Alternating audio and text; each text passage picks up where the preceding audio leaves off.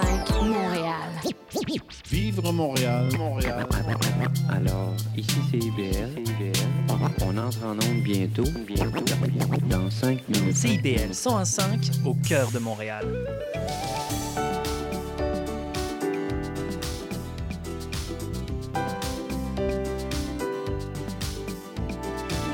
Bonjour et bienvenue à l'effet durable sur les ondes de CIBL 101.5. Je m'appelle Maud Desbois et je suis l'animatrice de cette émission. Aujourd'hui, on parle des publicités controversées dans les abribus. Qu'est-ce qui peut être fait par la ville pour interdire ce type de publicité, euh, euh, par exemple des véhicules à essence sur euh, les installations de la STM et autres euh, panneaux publicitaires?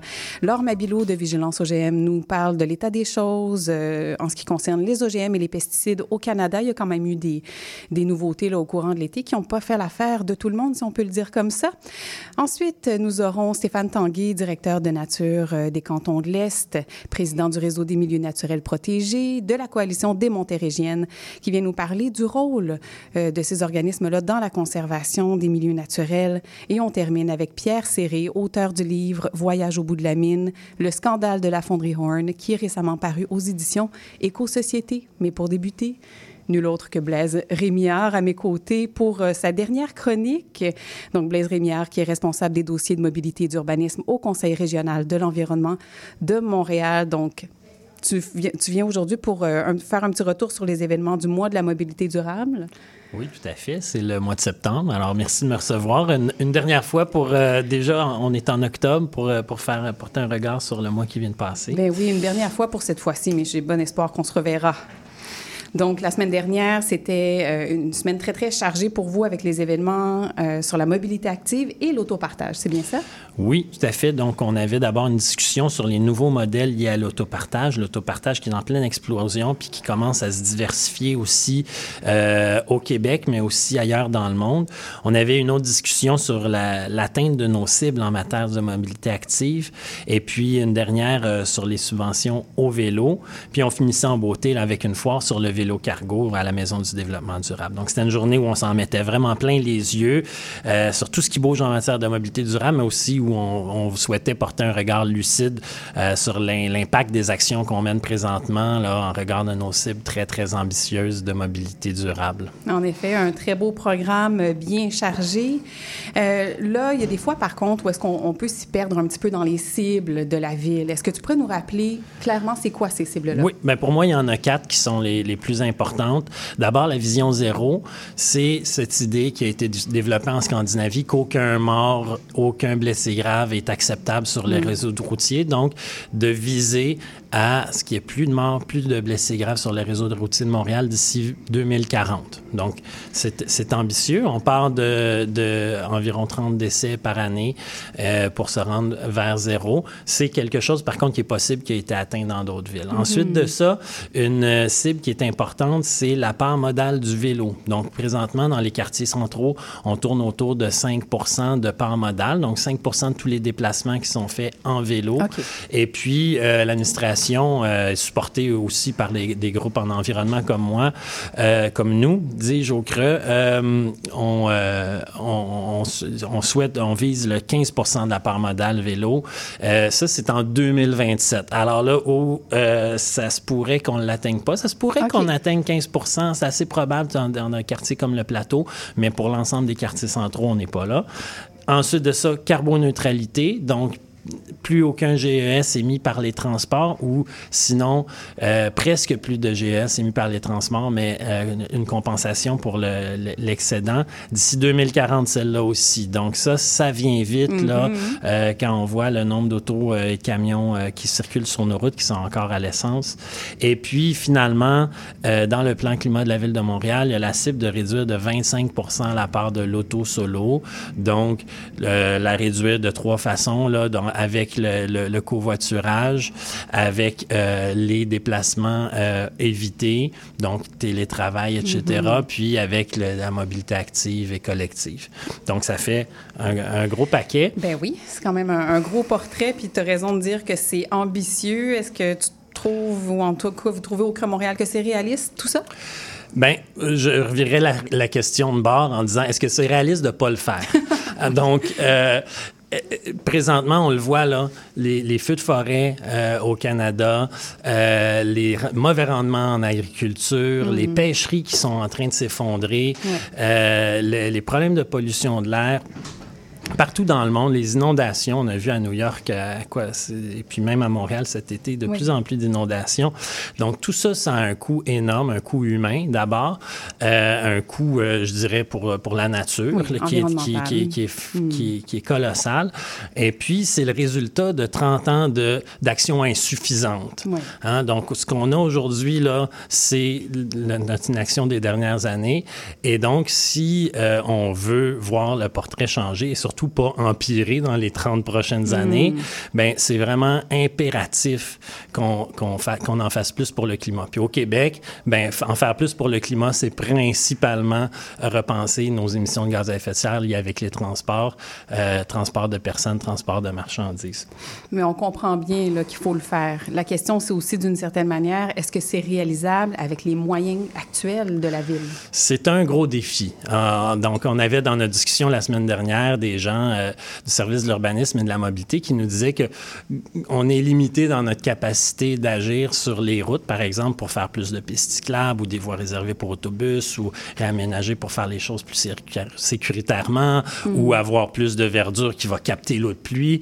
On est limité à, à quelque chose comme 1 du réseau routier par année. OK, c'est vraiment Donc, pas beaucoup. c'est vraiment pas beaucoup. Alors là, il faut être judicieux dans ce Hmm. qu'on demande. Par exemple, euh, est-ce qu'on va demander de sécuriser les abords des écoles? Parce qu'on aime nos enfants puis on veut les protéger, mais où c'est des endroits où il n'y a pas tellement de, de, de collisions mortelles ou avec Hmm. blessés graves, où on va aller plutôt toucher les artères euh, qui sont vraiment là l'endroit où on a le plus de collisions mortelles ou avec blessés graves. Donc, ça, ça va être des dilemmes, ça va être des arbitrages, puis plus on est capable d'en parler de façon sereine, puis euh, posée, mais plus on est capable de faire des bons choix qui vont nous mener au plus de résultats. Donc, ça, c'est vraiment important.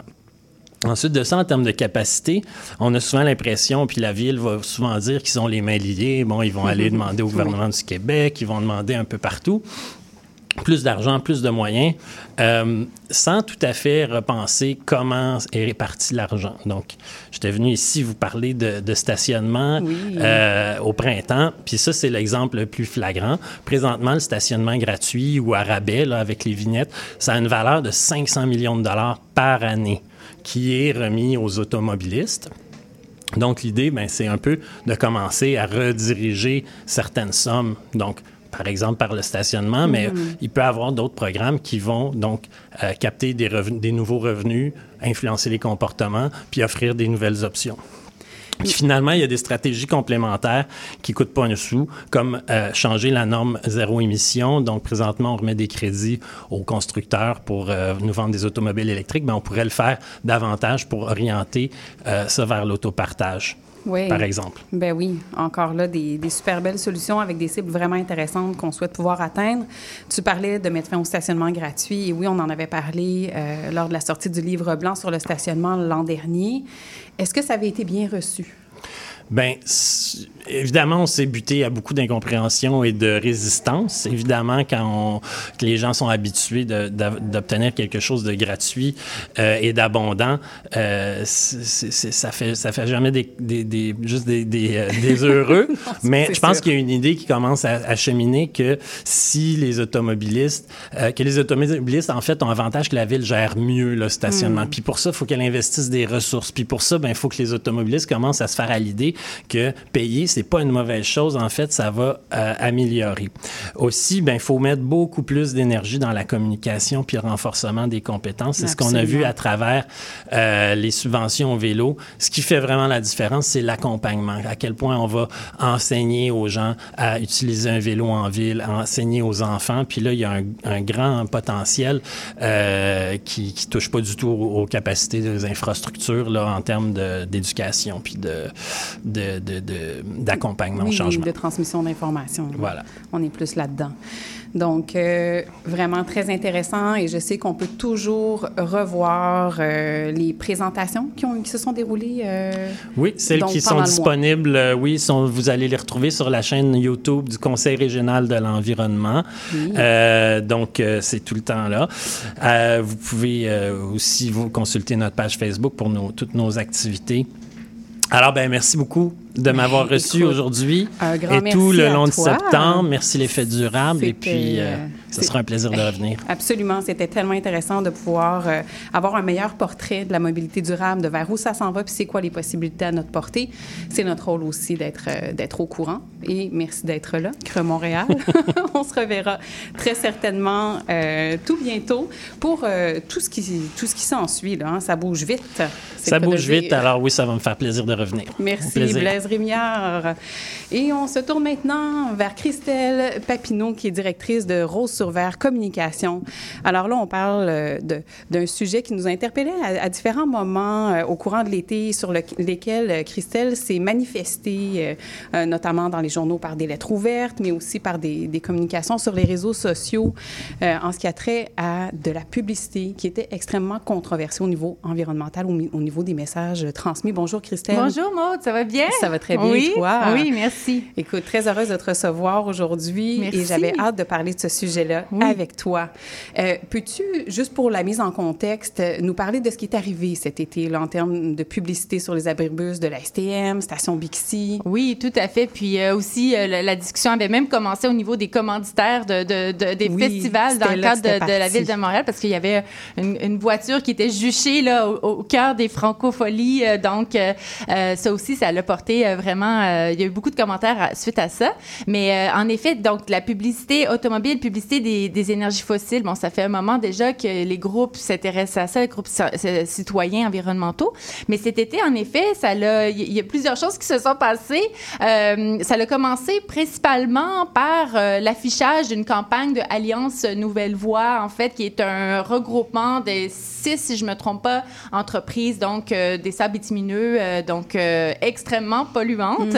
Et euh, donc, on pouvait retrouver cette campagne-là de publicité sur le captage carbone, qui est une technologie aussi controversée, euh, donc euh, sur euh, les abribus de la STM et sur les stations Bixi. Donc, moi, ça l'a parti vraiment de... euh, je, je promenais mon chien, puis j'ai vu ça, mais j'ai dit, ah, c'est dommage étrange. Mais et voyons. ce n'est pas seulement parce que c'est des publicités euh, des sables bitumineux sur une station Bixi qui prônent la mobilité Mhm. euh, durable. On s'entend des valeurs de développement durable. Donc, il y avait vraiment pour moi une incohérence à ce niveau-là, mais encore plus dans un, un autre niveau. Alliance Nouvelle Voie est présentement étudiée au bureau de la concurrence. Donc, euh, donc Greenpeace Québec, entre autres, qui a déposé une plainte contre cette campagne-là, cette même campagne publicitaire-là qu'on retrouvait cet été sur les, Bixi, les stations Bixi, sur euh, donc les abribus de la STM pour éco-blanchiment. Donc, euh, à ce moment-là, aussi, la réflexion, c'était en plus de la nature de la publicité sur des stations Bixi et euh, des abribus de la STM, peut-être qu'on aurait pu penser que ces organisations-là auraient gardé peut-être un, un droit de réserve, sachant très bien que ces publicités-là étaient présentement étudiées pour éco-blanchiment et euh, que les normes canadiennes en- de, de publicité interdisent finalement tout type de publicité qui euh, relève euh, ou qui, qui, qui, qui, qui, euh, qui vont avec des, des informations mensongères et trompeuses. Donc, ça aussi, c'est un autre dossier à ce moment-là. C'est pas un mince dossier non plus. Puis le grand public n'est pas nécessairement au courant de ces études-là. Tu sais, je veux dire, c'est pas publicisé non, Non, plus. tout à donc, fait. on se rend pas compte. Ça passe inaperçu jusqu'à ce que quelqu'un comme toi et d'autres personnes Un œil de ont- lynx, oui. Puis euh, ma collègue Anne-Céline Guyon, aussi de Nature Québec, qui écrit une excellente lettre ouverte. Suite Oui. à ça, ça a été beaucoup tweeté, ça a beaucoup été questionné. Et euh, de là aussi, donc, on a, on a demandé à Bixi Montréal, à la STM, et dire, est-ce que c'est normal que euh, nos sociétés de transport qui prônent des valeurs de développement durable, qui veulent encourager euh, donc les gens à, à- à bouger de façon écologique, utilisent leur espace pour mettre ce genre de publicité-là. Et là, Maude, on est, oui, au niveau d'Alliance Nouvelle Voie, mais on va encore plus loin. Présentement, on voit beaucoup de publicité automobile. Ça aussi, Oui. il y a une grande incohérence à ce niveau-là. Euh, donc, ils utilisent leur espace, même dans le métro Montréal, pour faire la promotion de voitures pendant qu'ils sont là à s'acharner, à essayer de demander aux gens utilisez notre transport actif, euh, utilisez nos services service, mais pendant ce temps-là, on affiche des publicités automobiles. Donc, il y a vraiment actuellement une incohérence au niveau de notre société de transport de Montréal, au niveau du Bixi et au niveau de la ville de Montréal aussi, qui a énormément d'influence sur Bixi Montréal Mhm. et aussi sur la STM. Donc, on s'entend que c'est ces trois entités-là là, qui, qui travaillent ensemble, bien sûr. Ben oui, puis ce sont comme ce sont des incohérences qui sont normalisées, on s'en rend pas compte, Mm. on réalise pas parce qu'on est habitué de voir ça alors que au contraire, ça devrait pas être normal Tout à de fait. voir ça. C'est Euh, de, de voir une transformation finalement des normes so- sociaux. Là, de- euh, donc, euh, qu'est-ce qui se passe? Un peu comme ça a été avec le, le tabac, tu sais, Maud, tu Oui. te souviens? Euh, donc, avant, il y avait les publicités de tabac. Puis maintenant, on se dit mais mon Dieu, quelle horreur, Que- quelle horreur, comment c'est arrivé? Et quand la loi a passé pour interdire la publicité, les commandites des entreprises de tabac, tout le monde a fait Oh mon Dieu, on n'y arrivera plus, Hmm. on sera plus capable de financer nos espaces publicitaires et tout ça. Puis finalement, bon, la, la- la vie continue et on fait Ben oui, tu sais, quelle cohérence d'avoir Hmm. arrêté ces publicités-là. Donc, euh, on est un peu dans cette même idée de changer la norme sociale. On est, Il faut se re-questionner maintenant. On fait des choses depuis plusieurs années sans trop questionner. Est-ce que ça a du sens? Est-ce que ça n'a pas du sens? Au niveau des publicités automobiles, publicités des énergies fossiles? Puis je pense que c'est ça maintenant. On est rendu à un niveau avec la crise climatique, l'urgence euh, euh, euh, climatique. On, se dit, mais est-ce que ça a du sens encore de faire les choses de cette façon-là? Mais non, on peut pas continuer avec des incohérences de ce genre-là et c'est de plus en plus pointé du doigt. On demande de rendre des comptes, on demande une transparence puis des exigences différentes au niveau de la publicité. Euh, donc, il y a quand même une demande là, de revoir ces normes de la publicité présentement au Québec. Je sais qu'il y a plusieurs personnes qui travaillent à faire pression sur ce dossier-là, entre autres. Oui, donc euh, tout à fait. euh, c'est vraiment euh, génial qu'est-ce qui est en train de se faire. Donc, plusieurs citoyens et plusieurs groupes environnementaux qui se mettent ensemble, qui se disent, oui, OK, donc on- essayons de voir comment on peut faire les choses différemment. Et on s'est présenté au conseil d'administration, le dernier de la, de la STM, plusieurs personnes, donc, à, aller questionner finalement le président sur cette campagne d'Alliance Nouvelle Voix qui avait eu lieu.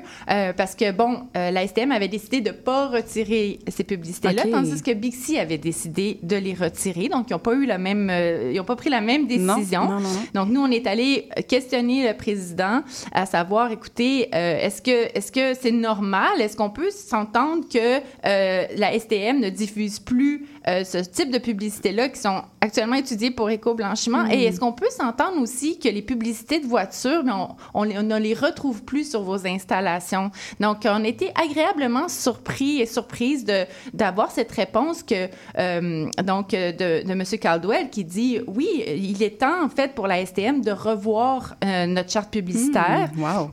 Ça fait longtemps qu'on roule avec une certaine ta- façon de faire, puis avec l'urgence climatique, avec le contexte actuel, euh, il faut en effet, il faut songer à revoir notre charte publicitaire. Donc, on a eu un engagement de sa part à ce niveau-là. C'est super positif. Positif. On va voir pour la suite des Oui. choses et dans combien de temps ça va se faire? Mais quand même, il s'est- commis publiquement. Là, Oui, à il s'est commis que publiquement. C'est en questionnement de leur côté aussi. Tout à fait. Puis pendant ce temps-là, ben c'est ça. On a des demandes de rencontres qui sont un petit peu moins faciles à avoir euh, euh, avec d'autres instances, mais on voit qu'il y a quand même une ouverture et euh, de la STM. Donc déjà, je trouve que on est sur, euh, on, on a comme le, le pied dans la porte, comme Ben on peut dire. Oui, c'est ça, Ouais. en, en bon français. Oui. Euh, oui, puis ça va créer un précédent. S'il y a effectivement des décisions fermes qui sont prises avec un plan pour ça, il va y avoir un, précédent pour que d'autres euh, événements, d'autres installations publicitaires euh, emboîtent le pas. Il y a des exemples dans le monde de d'autres sociétés de transport, par exemple, ou d'autres villes maintenant qui ont, qui ont réglementé de manière plus sévère la publicité de manière générale en ce qui a trait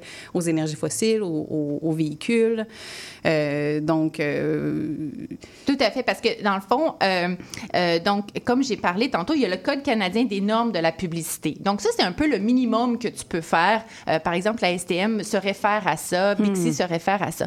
Mais après, comme la ville de Montréal pourrait se doter, et peut-être qu'elle a déjà ça, on est, on est vraiment en train de, de, de questionner et de pouvoir rentrer en contact justement pour avoir un petit peu plus d'informations, mais d'avoir une charte publicitaire, une charte de commanditaire euh, qui pourrait exclure, par exemple, certains types de publicité. Euh, en effet, comme Amsterdam, par exemple, l'a fait avec les énergies fossiles. Donc, on retrouve plus de publicité d'énergie fossile euh, nulle part à Amsterdam, même au niveau de leur événement, des commandites. Donc, c'est une décision qu'ils ont pris euh, municipale. Et pour les sociétés de transport, euh, il y a d'autres euh, d'autres sociétés qui ont poussé un petit peu plus loin. Donc, on peut penser à Toronto, par exemple, où est-ce qu'ils ont été chercher vraiment une charte publicitaire un petit peu plus euh, euh, restreinte, par exemple. C'est pas parfait, bien sûr, quand on pense à Toronto, mais quand même, on a ciblé certains éléments, euh, un cadre un petit peu plus serré que seulement se référer au code, comme c'est le cas actuellement pour Bixi Montréal et la STM. Oui, donc il leur donne quand même une latitude pour faire autre chose. Donc, tu peux t'y référer, mais il n'y a pas d'obligation en tant que telle, si je Tout comprends à bien. fait. Puis comment ça fonctionne avec la STM, par exemple, ils ont créé une société qui s'appelle Transgesco, euh, donc euh, qui en fait euh, exécute exactement ce que la STM lui demande. Donc la STM et Bixi ont ce pouvoir-là et la ville de Montréal euh, également. Et donc, qu'est-ce qu'on peut demander? Mettons en, en deux, en deux petites phrases courtes, là, qu'est-ce qu'on peut demander euh, en termes d'engagement? Là? Donc nous, on aimerait en fait, nous, nous, euh, je représente une gang. Oui, c'est ça, Oui, la c'est gang. ça, la gang. Euh, sinon, de se dire, ben, écoutez, revoyons nos chartes publicitaires pour qu'on cesse dans notre société de transport de Montréal et Bixi Montréal particulièrement, et même nos festivals repensés Hmm. pour exclure. Pour ma part, j'aimerais qu'on exclue totalement les énergies, les publicités d'énergie fossile et les publicités automobiles. Ça, ce serait ça ma, ma demande publicitaire avec des, euh, par- ma, ma demande précise, pardon, avec une charte publicitaire beaucoup plus étoffée. Oui, et je trouve que c'est très raisonnable comme euh, exigence et comme demande. Merci beaucoup, Christelle Merci, Papineau. Maud, pour l'invitation. Ben, avec grand plaisir et euh, on se recontactera pour voir la suite des choses. Là. Moi, j'ai bien hâte de voir comment ça va évoluer tout ça. À suivre. Une Merci excellente beaucoup, journée à toi. Merci. On est maintenant avec euh, Laure Mabilo, responsable des communications et de la campagne Sortir du glypho- glyphosate, pardon, avec Vigilance OGM. Bonjour Laure. Bonjour. Alors, pour le bien de nos auditeurs auditrices, veux-tu nous dire en bref qu'est-ce que Vigilance OGM? Mais Vigilance OGM, c'est une OBNL qui travaille sur le dossier des OGM et des pesticides. On est les seuls au Québec à vraiment porter euh, ces dossiers spécifiquement. Puis euh, pourquoi OGM et pesticides? Parce que si on modifie des organismes génétiquement modifiés, si on, on fait des OGM, si on modifie des organismes, c'est pour pouvoir mettre des pesticides dessus. Donc les deux sont vraiment liés. Puis euh, les, les compagnies en fait qui vendent des semences euh, OGM bah, vendent un combo avec les Avec pesticides. les pesticides. Donc c'est pour ça que OGM égale pesticides. Donc on travaille vraiment fort fort sur ces deux dossiers-là. Et je dirais qu'on en a rajouté un troisième par euh, la, la force des choses, c'est les lobbies. On Hmm. travaille de plus en plus sur les lobbies parce que c'est le nerf de la guerre derrière ces deux base. enjeux. Oui, OK, je comprends bien. Et là, il y a eu de grands dossiers quand même en termes de normes sur l'utilisation et la présence de pesticides dans nos aliments qui ont connu des résolutions que je nomme euh, de choquantes au courant de l'été euh, au Canada. Est-ce que tu peux nous en parler davantage? Oui, alors euh, ce dont on a beaucoup parlé euh, cet été, c'est la limite maximale des résidus de pesticides. Il Oui. faut savoir qu'en 2021, euh, en fait, Santé Canada avait proposé d'augmenter la quantité de glyphosate sur beaucoup de nos aliments. Et ça avait fait un scandale. Ben oui. On augmentait donc la quantité de, de glyphosate et on avait découvert que c'était les lobbies. Euh, les vendeurs de euh, pesticides à base de glyphosate qui avaient fait cette demande à Santé Canada et que Santé Canada s'était juste exécuté sans vraiment remettre en question. Donc là, ça avait, ça avait pris vraiment une, une grosse ampleur dans les médias. Et euh, on était à la veille aussi des élections fédérales. Euh, le gouvernement avait un petit peu euh, éteint le feu en disant il n'y aura pas d'augmentation de la limite maximale des résidus de pesticides. On va mettre en place un processus de transformation à Santé Canada pour plus de transparence, comme rendez-vous plus tard, euh, un petit peu à après, euh, quand, quand, quand aussi la mobilisation des fois peut s'éteindre, là, qu'on- on va faire passer sous le tapis des, des, euh, des choses. Ce qui s'est passé euh, au début de l'été, c'est que le gouvernement a annoncé la reprise des consultations pour augmenter des LMR.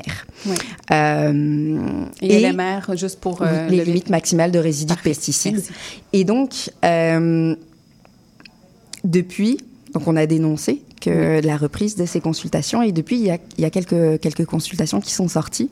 La première, figurez-vous, qu'est-ce qu'elle propose D'augmenter 200 fois la quantité du fludioxonil sur les racines de betterave, demandé par qui? Syngenta, la compagnie qui vend le fludioxonil. Hmm. On se dit, ben mince, il s'est passé deux ans, qu'est-ce que le gouvernement Je veux à, dire, à les- réaliser depuis Ben oui. dans son processus de transformation pour qu'on Mm. on- on- on soit toujours dans, dans la même situation que celle qui était dénoncée en 2021. Mais oui, puis on s'entend que les limites sont, sont là pour être respectées pour la santé publique, Oui, pour ça. la santé environnementale, la santé des humains, des êtres qui l'habitent. Et exact. Et, et là, un petit peu, la- pourquoi Santé Canada fait ces, euh, fait, fait ces changements-là et surtout pourquoi les lobbies demandent, c'est pour, par exemple, permettre euh, plus facilement euh, des échanges commerciaux avec, euh, avec d'autres pays. Mais du coup, c'est c'est pas comme l'enjeu de la santé qui est, qui est- qui est prioritaire ici. Là, c'est c'est vraiment euh, faciliter le travail, euh, bah, l'augmentation de la quantité de pesticides dans, dans notre euh, système agricole, oui. etc. Donc, pour faciliter l'importation d'aliments qui, Oui. eux, seraient exposés à des normes différentes, avec ça, des plus grandes ça. quantités. Ouais. Donc, pour ne pas empêcher ce... ce... Oui, OK. D'accord. Au comme- début de l'été, oui. on avait aussi une très grosse nouvelle qui, qui est venue chapeauter tout ça. Hmm. C'est que euh, je vous disais qu'il y avait un processus de transformation à, euh, à Santé Canada. Oui. Et en fait, ils avaient mis en place un comité scientifique avec des scientifiques indépendants. Et au tout début de l'été, à- après un an euh, sur, ce, sur ce comité, il y a un scientifique, le coprésident, qui a démissionné avec fracas Oui, je me souviens de ça. dénonçant, euh, ouais, dans sa lettre de démission, il, il écrit mot pour mot que il veut pas donner la sensation à des euh, aux Canadiens canadiennes que Santé Canada est en train de défendre leur santé. Fait que c'est il y a vraiment un gros enjeu là, là, là-dessus. Là, on, on, on voit l'écart entre ben, la science, Ben les oui. scientifiques et, euh, et les lobbies. Absolument. qui demandent Puis ça a été, oui, onde de choc, euh, cette démission avec mention là, de, de ce pourquoi il choisissait de démissionner. Euh, je ne sais pas si ça a créé un précédent chez d'autres personnes ou une fragilisation du milieu scientifique qui qui travaillent, par exemple, pour Santé Canada ou, ou, euh, Santé Canada ou avec les gouvernements sur ces dossiers-là. Mais j'espère que oui, qu'ils vont être capables de, de- Ouais. de Ben, se en, en tout cas, euh, ça, ça- ça met un petit peu plus en lumière le travail de ce comité-là Oui. et un petit peu plus de pression sur, euh, sur Santé Canada qui, qui, qui doit apporter des, des changements. Puis Mhm. même l'autre, euh, c'était le coprésident, donc la coprésidente, euh, elle, est- elle, elle reste parce qu'elle elle veut, elle veut voir la suite, elle veut Mhm. voir des changements, mais elle nous disait re- reposez-moi la question dans un an. Ouais, il, faut, il faut qu'on arrive à quelque chose. Ben oui, il faut arriver à quelque chose, puis il faut surtout pas lâcher, hein, Mhm. parce qu'on on le voit, là, comme tu disais tout à l'heure, il y a des choses qui passent sous le radar. un peu plus tard. Ah, C'est ça, un petit peu plus tard. Écoute, je profite de, de ce, de ce moment pour aller vers la pause, Laure, mais on se retrouve dans deux petites minutes, donc euh, restez en onde.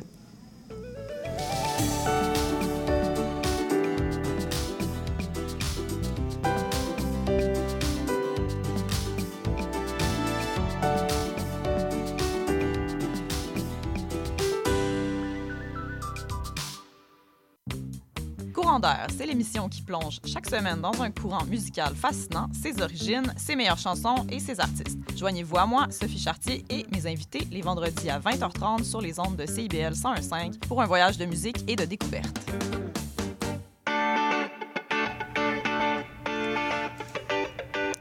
Bonjour et bienvenue dans l'émission Un monde d'artistes. Je suis Louise Anneau et chaque mercredi de 1h à 1h30, nous découvrirons ensemble l'histoire d'un ou d'une artiste en tout genre. À la manière d'une histoire, nous retracerons sa vie, son parcours, ses rencontres et son empreinte. Nous parcourrons différentes disciplines théâtre, danse, musique, cirque et bien d'autres encore. Vous l'aurez compris, à chaque semaine son artiste et à chaque épisode son univers. Alors je vous donne rendez-vous tous les mercredis à 1h dans un monde d'artistes sur CIBL.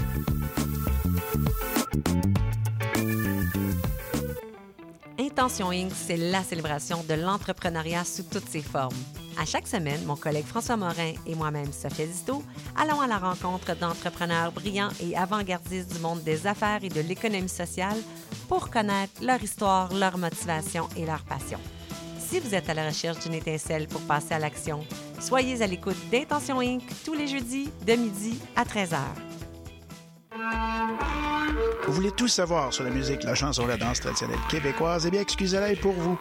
Chaque semaine, nous vous donnons rendez-vous pour explorer avec vous les dernières tendances en musique trad, mais aussi avec des performances en direct ou des entrevues. En compagnie de Marc Bolduc, chaque semaine, le dimanche à 18h, en rediffusion les mercredis, 11h, sur les ondes de CIBL 101.5.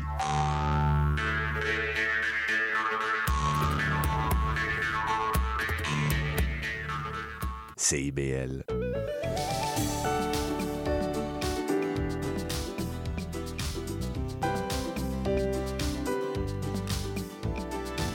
Nous sommes de retour à l'effet durable. Donc, juste avant la pause publicitaire, nous étions avec euh, Laure Mabilo, responsable des communications et de la campagne Sortir du glyphosate à vigilance OGM. Et là, on continue donc la conversation euh, sur le dossier des pesticides et OGM. Donc, lors, il y a la campagne Sortir du glyphosate, qui est vraiment un gros dossier pour vous à Vigilance OGM. Est-ce que tu veux nous en parler davantage? Oui, ben dans le fond, en fait, euh, c'est vraiment notre feuille de route sur notre travail sur euh, les pesticides.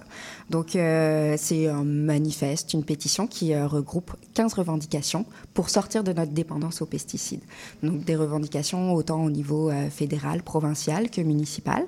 On en a trois sur le provincial, puis j'y reviendrai parce que c'est c'est ce qui, euh, ce qui rejoint le dossier dont on parlait tout à l'heure, la limite maximale des résidus de pesticides.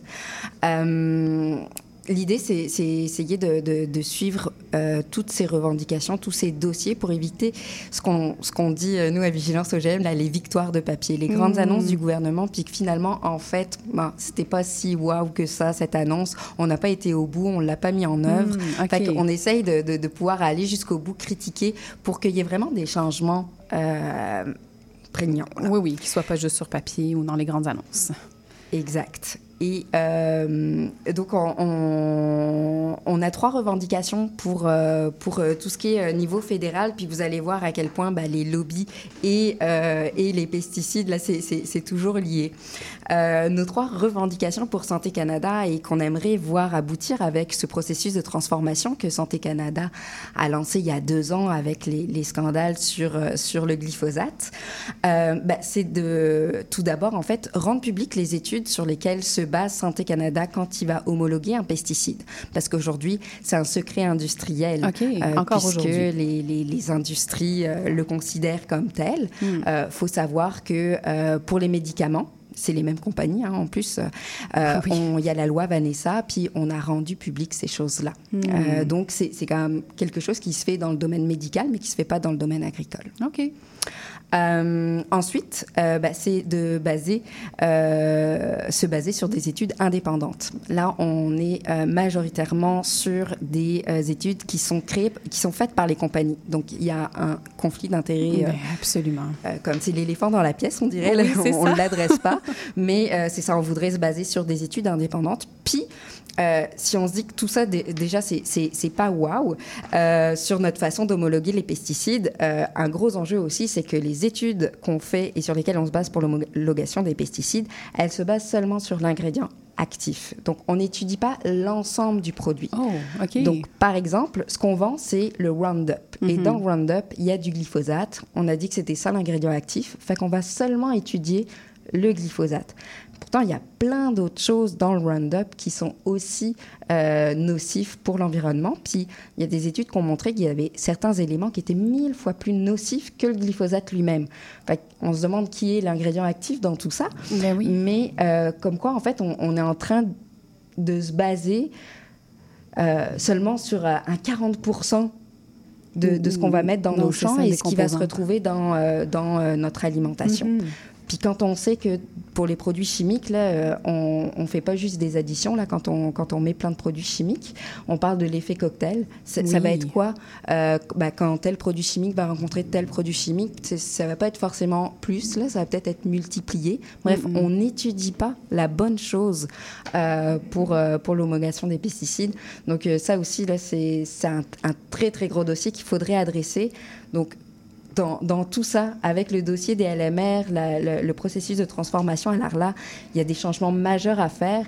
Et je dirais aussi, le, plus gros aussi dossier, si on veut que tout ça change, c'est d'adresser euh, le, le fait qu'il y a une capture réglementaire de euh, Santé Canada par les lobbies des pesticides. On, on- on a vu leur influence. La, la semaine dernière, Vigilance OGM a sorti, même euh, avec Radio-Canada, une étude qui montrait que Santé Canada et le ministère de l'Agriculture avaient travaillé main dans la main en amont de consultation pour créer les lignes de communication et le contenu des consultations qui étaient à venir.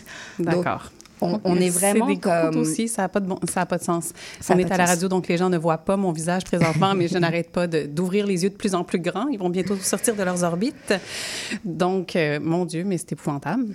Euh, Oui. Puis c'est c'est une chance que vous êtes là pour faire cette veille et adresser ces dossiers-là, puis pas lâcher prise, justement pour pas que ça, ça meure sur le papier, puis que ça se rende pas au bout de ce que c'est supposé faire et donner. Il euh, faut, faut, faut, vraiment euh, revoir tout ça ensemble et que, les, que le public soit au courant Mhm. aussi. hein. Ouais. Ça, ça fait partie de ces dossiers. Mhm. que le grand public ne verra pas ou n'entendra pas trop parler ou comprendra pas vraiment, va se dire, ben, qu'est-ce que je peux faire moi? Oui, et Donc- puis c'est normal d'avoir confiance en Santé Canada. Mhm. Oui, on ben, ne ça, devrait pas avoir à, à regarder qu'est-ce que fait Santé Canada en rentrant le soir chez nous. Non, exactement. Donc, tu as bien raison. Merci pour votre fabuleux travail. Je sais que euh, la possibilité d'aller signer ce fameux manifeste sur votre site Internet pour ensuite être contacté pour des actions. Oui, c'est comme ça qu'on a qu'on arrive à avoir des changements grâce à la mobilisation, l'effet Voilà. de masse des euh, signataires On du veut, la, on veut la pression populaire dans ce genre de dossier-là. Et je rappelle aussi qu'il y a un super balado qui s'appelle Des Rachel qui change le monde à écouter absolument. Mettez ça dans vos oreilles. Merci beaucoup, euh, Laure Mabilo, donc responsable des communications et de la campagne Sortir du glyphosate à Vigilance OGM. Ce sera un plaisir de te recevoir à nouveau pour suivre tout ça de près. Yes. Merci, une excellente journée à toi. Et maintenant, on se retrouve avec euh, Stéphane Tanguay, qui est directeur euh, de nature des cantons de l'Est, euh, lié au Mont Mégantic, si je ne me trompe pas, qui est aussi président du réseau des milieux naturels protégés. Bonjour Stéphane. Bonjour Maude. Merci beaucoup euh, de vous être déplacé ce matin pour nous parler du rôle des organismes de conservation dans euh, la protection des montérégiennes. Donc, quel est leur rôle, justement? Ben, dans le cas particulier des montérégiennes, il y a déjà des organismes de conservation qui sont autour de chacune des montérégiennes. On était déjà actifs avant qu'on mette en place la coalition. Donc, on faisait chacun un peu de notre côté. On faisait des interventions auprès des propriétaires. On essayait d'acquérir des propriétés pour les protéger. Parfois, on mettait en, valeur certains milieux naturels. On accompagnait les municipalités qui voulaient prendre davantage soin de leurs milieux naturels. Donc, on était déjà présents. Mais là, maintenant, avec la mise en place de la coalition, on s'est tous regroupés. Et puis, on a chacun notre petit coin de, notre petit coin de montérégienne, finalement, qu'on s'occupe d'est en ouest. Là. Excellent. Donc oui, c'est c'est vrai que toutes les organisations existaient déjà avant que ça devienne la coalition qui donne probablement plus de, de, de- de puissance au mouvement aussi euh, pour le, le, le mettre en conscience pour le grand public. Et qu'est-ce que ça constitue? En quoi? euh, qu'est-ce qui se trouve dans un plan de conservation? Oui, donc les plans de conservation, on en a fait un pour chacune des montérégiennes et on en a un grand plan régional, on va dire un, un, un métaplan, si on veut. Donc, un plan de conservation, euh, il y a toutes sortes de, de façons d'approcher ça. Nous, on a décidé de suivre les normes ouvertes pour la pratique de la conservation. Donc, euh, ou les standards ouverts. Normes, c'est plus français, mais le mot qui est utilisé, c'est standard. Alors, euh, c'est une technique par laquelle on commence par définir nos cibles de conservation. C'est quoi les choses qu'on voudrait, par exemple, à terme, dans 5 ans, dans 10 ans, dans 15 ans, dans 20 ans, qui soient encore là ou que ce soit même amélioré, qu'on ait restauré des situations. Les choses sont importantes pour nous. Ensuite de ça, ben, on identifie c'est quoi les menaces qui pèsent sur ces cibles-là et puis qu'est-ce qui contribue aux menaces? Pourquoi, par exemple, euh, je vais prendre un cas, s'il y avait du braconnage, pourquoi les gens font du braconnage? Est-ce que c'est culturel? Est-ce que c'est une question qui manque de, qui manque de, de- de- de- d'accès à, des ressources alimentaires ou des choses comme ça? Parce que souvent, c'est plus intéressant de travailler sur le facteur que de travailler sur la menace parce qu'on vient en amont plutôt qu'en aval. Mais parfois, on n'a pas le choix, on va travailler aussi directement sur la menace. Et une fois qu'on a fait ça, identifier donc les cibles, les menaces et puis les, les, les facteurs, ben le reste, c'est classique comme un plan, c'est-à-dire qu'on va se donner des objectifs, on va se donner des stratégies, on va se donner un échéancier pour arriver à des fins.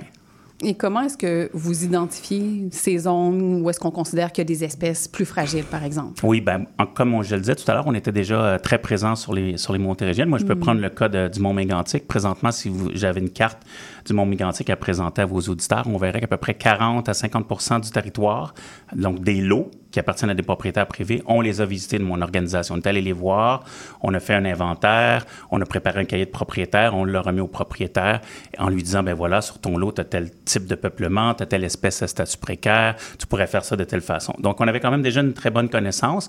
Et après, euh, on peut aller chercher des données aussi qui sont disponibles dans le public s'il nous manquait des informations.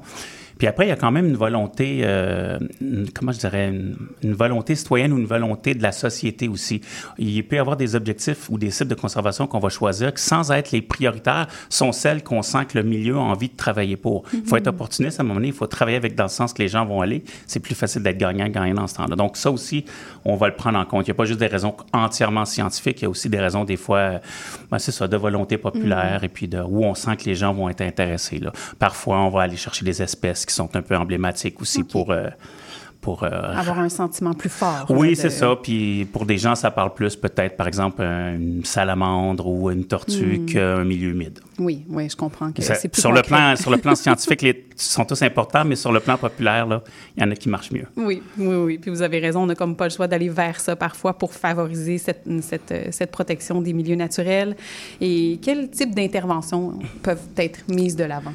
Mais il y en a vraiment euh, plusieurs types. Ça va dépendre un petit peu des cibles qu'on s'est données. Donc, par exemple, c'est sûr que si, tra- si j'ai une cible d'habitat, si mon, mon but, par exemple, c'est de travailler à protéger les berges, ben là, je peux te rencontrer les gens qui ont des, par exemple, les agriculteurs pour travailler avec eux autres pour essayer de les convaincre de laisser une plus grande euh, espace sur, sur le bord du cours d'eau, de laisser une plus grosse berge, finalement une plus large berge, devrais-je dire. Donc, souvent dans les habitats, on est plus dans des superficies. On pense en termes de superficie. On va vouloir acquérir, on va vouloir protéger du territoire. Si on a des une cible de, de conservation qui est une cible d'espèce, euh, je vais prendre par exemple le cas du martinet ramoneur, ben, ça pourrait être d'installer des nichoirs pour les martinets ou des Mhm. cheminées en fait, parce que les, les martinets ramoneurs maintenant nichent dans les cheminées, il n'y a plus assez d'arbres morts dans les forêts. On peut leur installer des cheminées euh, artificielles. Donc ça dépend vraiment de la cible, le type d'intervention. Puis il y a des interventions qui ont pour but de protéger, des interventions qui ont pour but de restaurer, mon, mon exemple des cheminées. Puis il peut y avoir des interventions aussi qui servent à mettre en valeur. On, Mhm. on croit beaucoup que d'avoir des gens dans les milieux naturels, dans, encadrés bien entendu, pas en quantité euh, incroyable, mais ça va aider à les protéger. C'est beaucoup plus difficile de s'en prendre à un milieu naturel s'il y a des gens qui sont là, qui sont un peu des gardiens du Mhm. territoire finalement. OK. Oui, effectivement. Puis justement, comment est-ce que vous faites pour sensibiliser les acteurs qui sont présents sur le territoire dans la mise en œuvre de ces plans de conservation?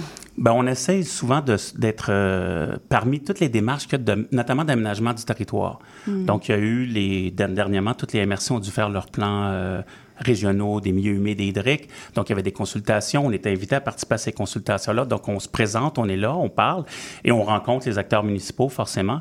Et donc, on est en mesure de les, de les, de les rejoindre, de les toucher. Puis, il faut reconnaître aussi quand même que le message a passé. On sent beaucoup plus d'accueil, beaucoup plus d'ouverture de la part de nos élus municipaux, notamment dans la- avec la- la- les dernières élections municipales. là, il y a vraiment Mhm. beaucoup de jeunes qui sont arrivés, qui, sont, qui portent ça, donc c'est plus facile. Euh, le, le public aussi, de façon générale, le public aussi est plus ouvert à ça. Et puis, ben, évidemment, après, on a toujours, classiquement, on peut avoir des activités de sensibilisation, des activités Mhm. d'éducation pour entrer en contact avec les gens. C'est très important, l'éducation. Parfois, on a tendance à se dire, ah, mais au bout du compte, qu'est-ce qui se passe avec ça? Il faut savoir que les gens respectent la réglementation, par exemple, parce qu'ils y croient. Mhm. Moi, quand je vais à la pêche, c'est pas parce que j'ai peur d'un agent de la faune derrière moi dans la chaloupe, j'en ai vu deux dans ma vie, là. Mais ça m'empêche pas de ne pas dépasser les quotas parce que je comprends la notion. Pour moi, c'est important de respecter la ressource. Hmm. Donc, la, la sensibilisation, c'est vraiment à la base. Oui. Et donc, il y a une bonne réponse là, de oui, ce que je comprends. Oui, euh, il y a une bonne réponse. Je vais reprendre le cas du ça. Mont Mégantic. Quand on a commencé, nous, les gens, on a eu des listes d'attente de gens qui étaient intéressés à venir, Ah. nous, à, à ce qu'on aille faire des inventaires sur leur terrain. Ils étaient Ben très oui. curieux. Ah. Et pourtant, euh, ils ne sont pas menacés. Le Mont Mégantic, c'est un- Hmm. c'est une région encore relativement sauvage.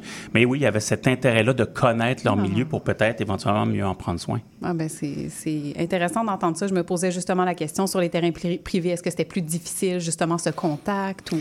C'est sûr que c'est toujours variable. Je vous dirais que l'accueil n'est pas le même quand on est dans la région de Sherbrooke, par exemple, parce Mhm. qu'évidemment, il y a une pression de développement beaucoup plus grande. Mais quand même, je, on, on, ce sont des bonnes années pour faire de la conservation au Québec en ce moment. Ben, mieux, de temps en temps, il faut un bon, mé- un- des bonnes nouvelles. C'est ça. On va continuer sur cette belle lancée. Qu'est-ce qu'il y a d'autre comme type d'initiative de la part des organismes de conservation? Bien, évidemment, on travaille dans toutes sortes de, de- de- de situations. On pourrait avoir, euh, par exemple, je me rappelle des gens qui étaient aux îles de la Madeleine qui ont travaillé beaucoup avec les véhicules hors route parce qu'ils allaient dans les dunes, puis c'est des milieux qui sont fragiles, tout ça. Donc, ils ont fait du travail avec les gens en véhicule hors route. Moi-même, j'ai mis en place des sentiers. Moi-même, quand je dis moi-même, mon organisation a mis des sentiers pour donner accès au milieu naturel, toujours dans la même logique de tout à l'heure, c'est-à-dire quand on envoie des gens dans les milieux naturels, quand ils sont là, d'abord, ils apprennent à les apprécier, Mhm. puis c'est ça, ils les surveillent quelque part. En quelque sorte, ils vont leur rapporter s'il y a, des, s'il y a quoi que ce soit. Puis on s'implique de plus en plus dans toutes sortes d'instances euh, dans, dans ces consultations. On est sur les consultations dans le monde agricole. Euh, Donc, euh, c'est, le genre de- Ça dépend aussi de la taille des organisations de conservation. Il y en a toutes sortes. Il y a des très Oui. grandes organisations comme Conservation de la nature, jusqu'à des organisations qui sont constituées de 4-5 bénévoles Mhm. euh, qui font tout.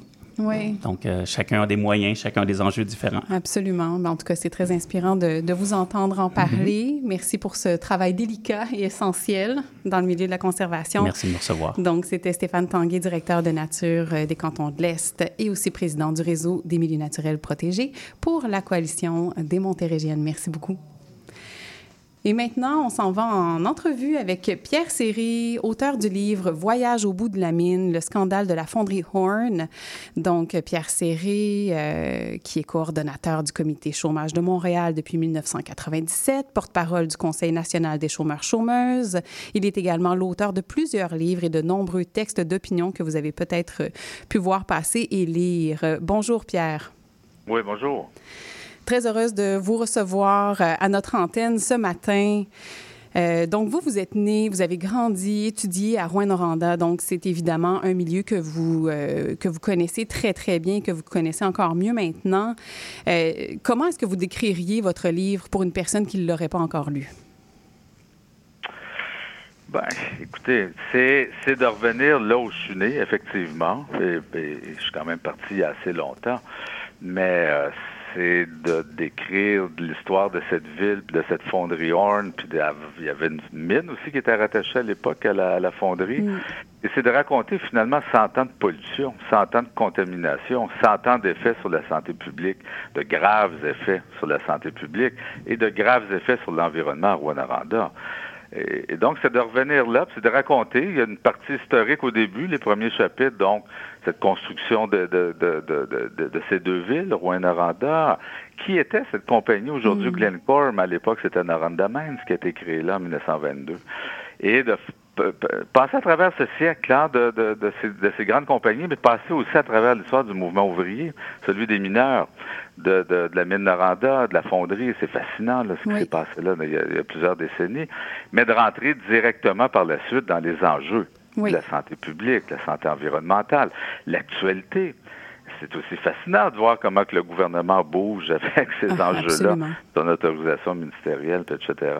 Donc, c'est de faire le tour, puis je dirais, je rajouterais aussi un élément. En, faisant cette recherche, en parlant de Rwanda, je me suis aperçu qu'on parlait de nos régions. Hmm. C'est pas juste en Abitibi que ça s'est passé, ces affaires-là.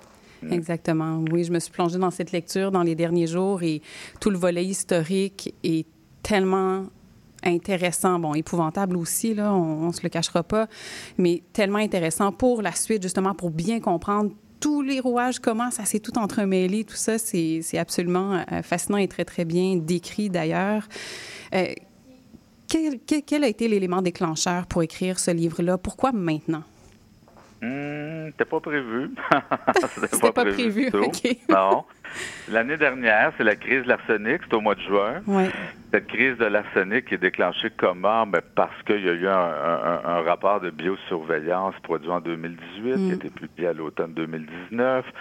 Et avant sa publication, la visite du directeur national de santé publique, euh, Horacio Arruda, à Rwanda, qui est aussi sous-ministre de la Santé, et qui, dans une réunion de suivi au mois de septembre 2019, en soirée, annonce aux gens présents, puis là, il y a des gens de la société civile, de la hmm. municipalité, de, la, de Glencore, etc., qu'il retire l'annexis. Alors, l'annexis qui fait une, relation entre une, incidence beaucoup plus élevée de cancer du poumon à Rwanda que par rapport à d'autres villes euh, témoins ou euh, mis en comparaison. Et sans faire un lien très direct avec la fonderie, on le fait quand même, on laisse comprendre. Hmm. Et ça, on dirait que ça lui a fait peur. Parce que lui, il dit, ben non, ça peut être d'autres choses. Ça peut être la cigarette, ça peut être d'autres choses.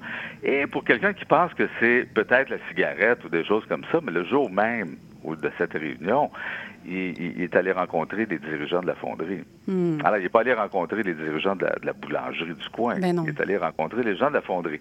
Donc, il retire l'annexis et c'est ce qui va, mais trois ans plus tard, de 2019 à 2022, mm. être le point de départ du scandale. Parce que là, c'est des journalistes qui débusquent ce, ce cas patent de censure, où on a retiré d'une étude de biosurveillance une annexe. Mm. Et là, ça parle de balle, puis là, on parle d'arsenic, de la crise de l'arsenic, et non seulement ça l'a, ça l'a été un véritable tremblement de terre en Abitibi-Témiscamingue, puis plus particulièrement à Rwanda, mais ça l'a ému le Québec au grand entier, ça l'a touché le Québec en entier, et ça, ça, a été connu à travers le monde. Il y a eu des mm. reportages au journal Le Monde. Bon, alors c'était le point de départ parce que ça me ramène à des souvenirs. Oui, je veux pas, euh, même si je voulais pas, ça me ramenait à mes souvenirs d'enfance. Parce que c'est quoi mes souvenirs d'enfance? Puis je les ai partagés à Rwanda avec d'autres personnes quand on est allé faire le lancement. c'est se souvenir de ces bouts. J'appelle ça des bouts, mais bon, c'est les résidus miniers à perte de vue, en Noranda derrière, mais à perte de vue, qui avaient complètement tué l'environnement, la végétation, et avaient brûlé la végétation. Nous, dans la tête d'un enfant que j'étais à l'époque, on pensait que c'était des sables mouvants puis qu'il fallait pas s'approcher. Ben c'était les résidus miniers à perte de vue. C'est le lac Ossisco autour duquel a été construit la ville de, de Rouen de Noranda.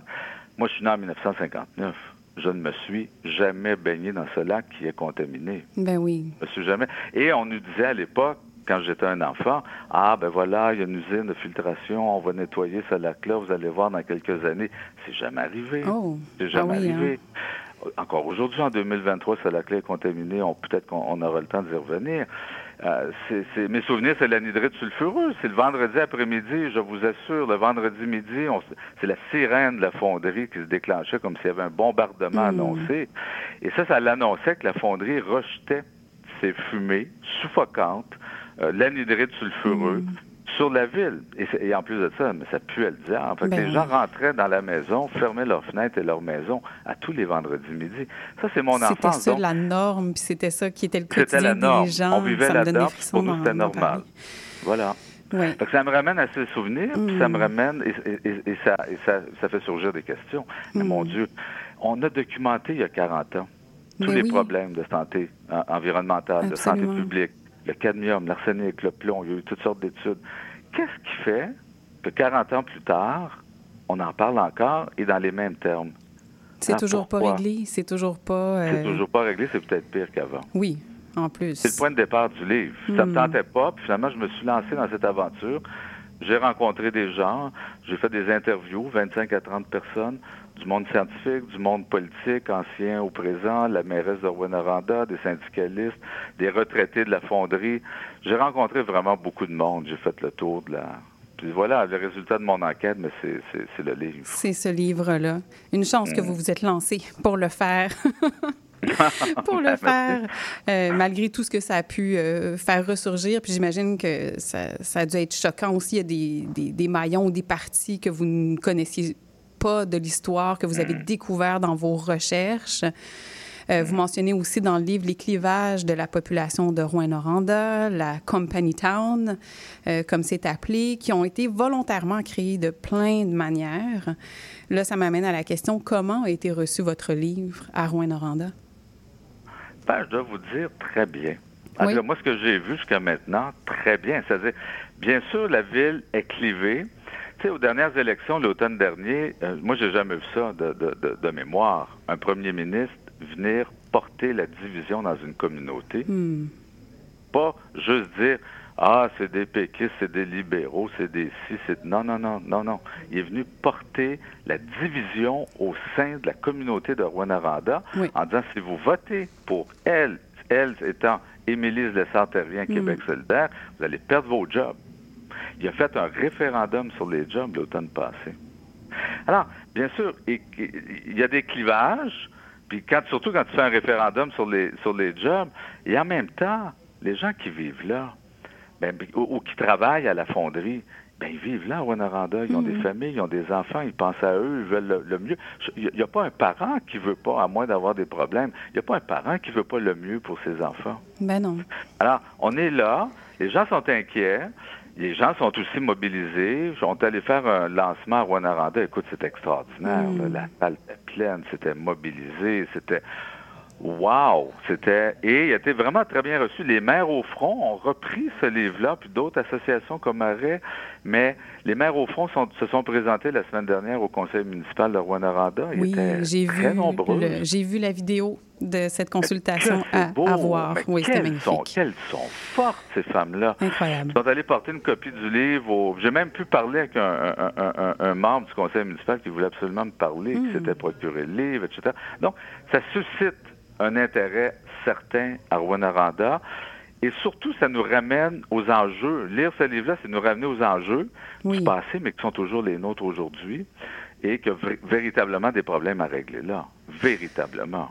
Oui, puis c'est des écrits puissants parce que c'est la réalité, c'est vrai, c'est pas de la fiction, même si on a l'impression parfois de se retrouver dans, un, dans, dans une histoire improbable, euh, digne de grands films américains. C'est la vérité. C'est vraiment comme ça que ça s'est passé, puis c'est encore comme ça aujourd'hui.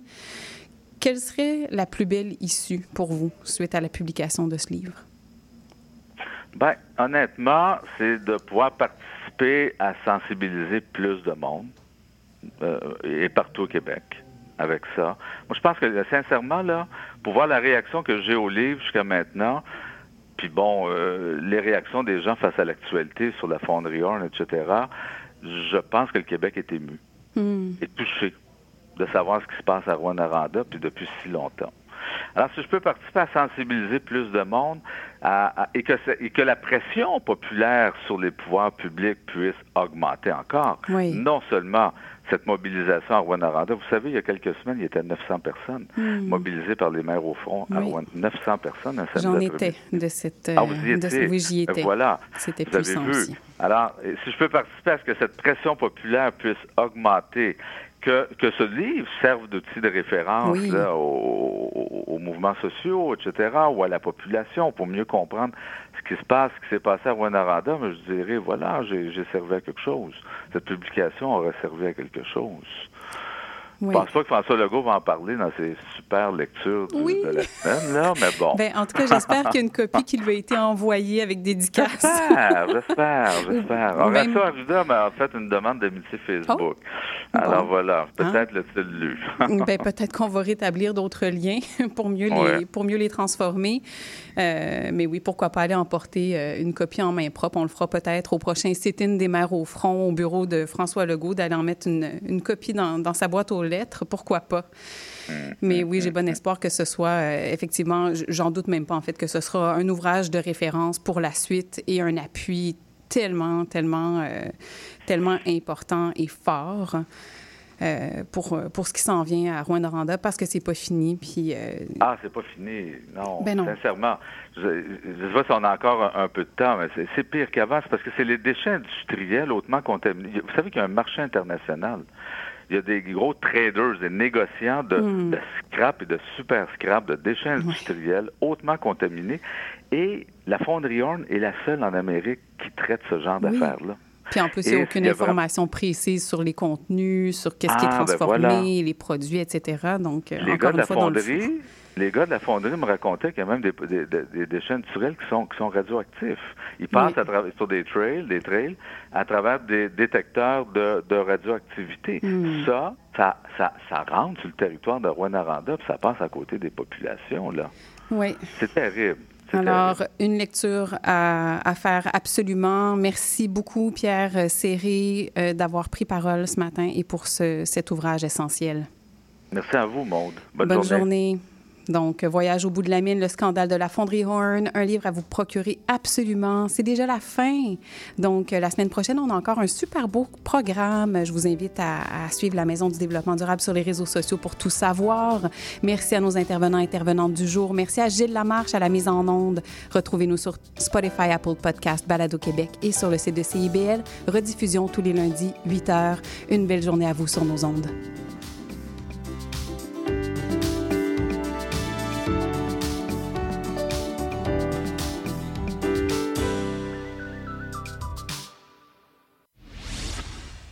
Musique peut cacher certains trésors insoupçonnés. Que ce soit la musique d'un artiste connu ou tout simplement un groupe dont vous n'avez jamais entendu parler, je vous fais découvrir ou redécouvrir leur parcours à travers leurs chansons. Que ce soit du rock, pop, disco, new wave, du progressif, des années 60, 70, 80, 90 jusqu'à aujourd'hui. Face B avec Oli Poitras. Le dimanche de 19 à 21h à CIBL 1015. Qu'est-ce que tu fais mardi soir? J'écoute Lire et délire. Tu connais? Non, c'est quoi? Lire et délire, c'est l'émission culturelle la plus déjantée de CIBL. Tous les mardis dès 19h, quatre schnappants vous présentent des chroniques sur la littérature, le cinéma, le théâtre et vous réservent bien d'autres surprises. Les mardis dès 19h, c'est à CIBL que ça se passe.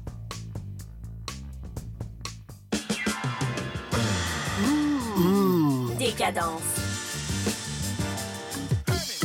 Trois heures de musique deep house, soulful house, techno, disco et garage.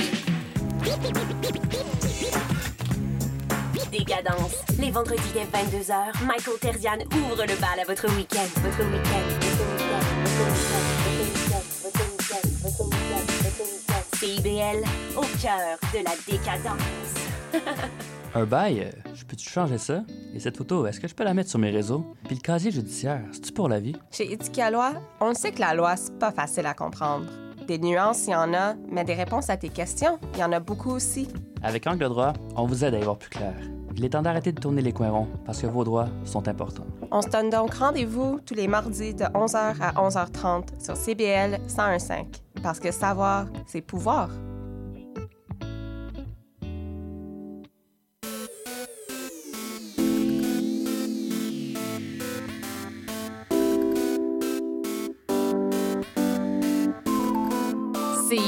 101.5 Montréal. Vivre Montréal, Montréal. Alors, ici c'est IBL.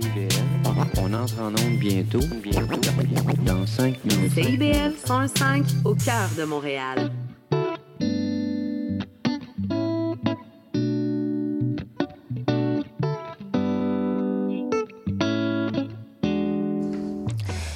Bonjour et c'est l'heure d'Angle droit, votre rendez-vous hebdomadaire proposé par Éducalois sur les ondes de CIBL 101.5.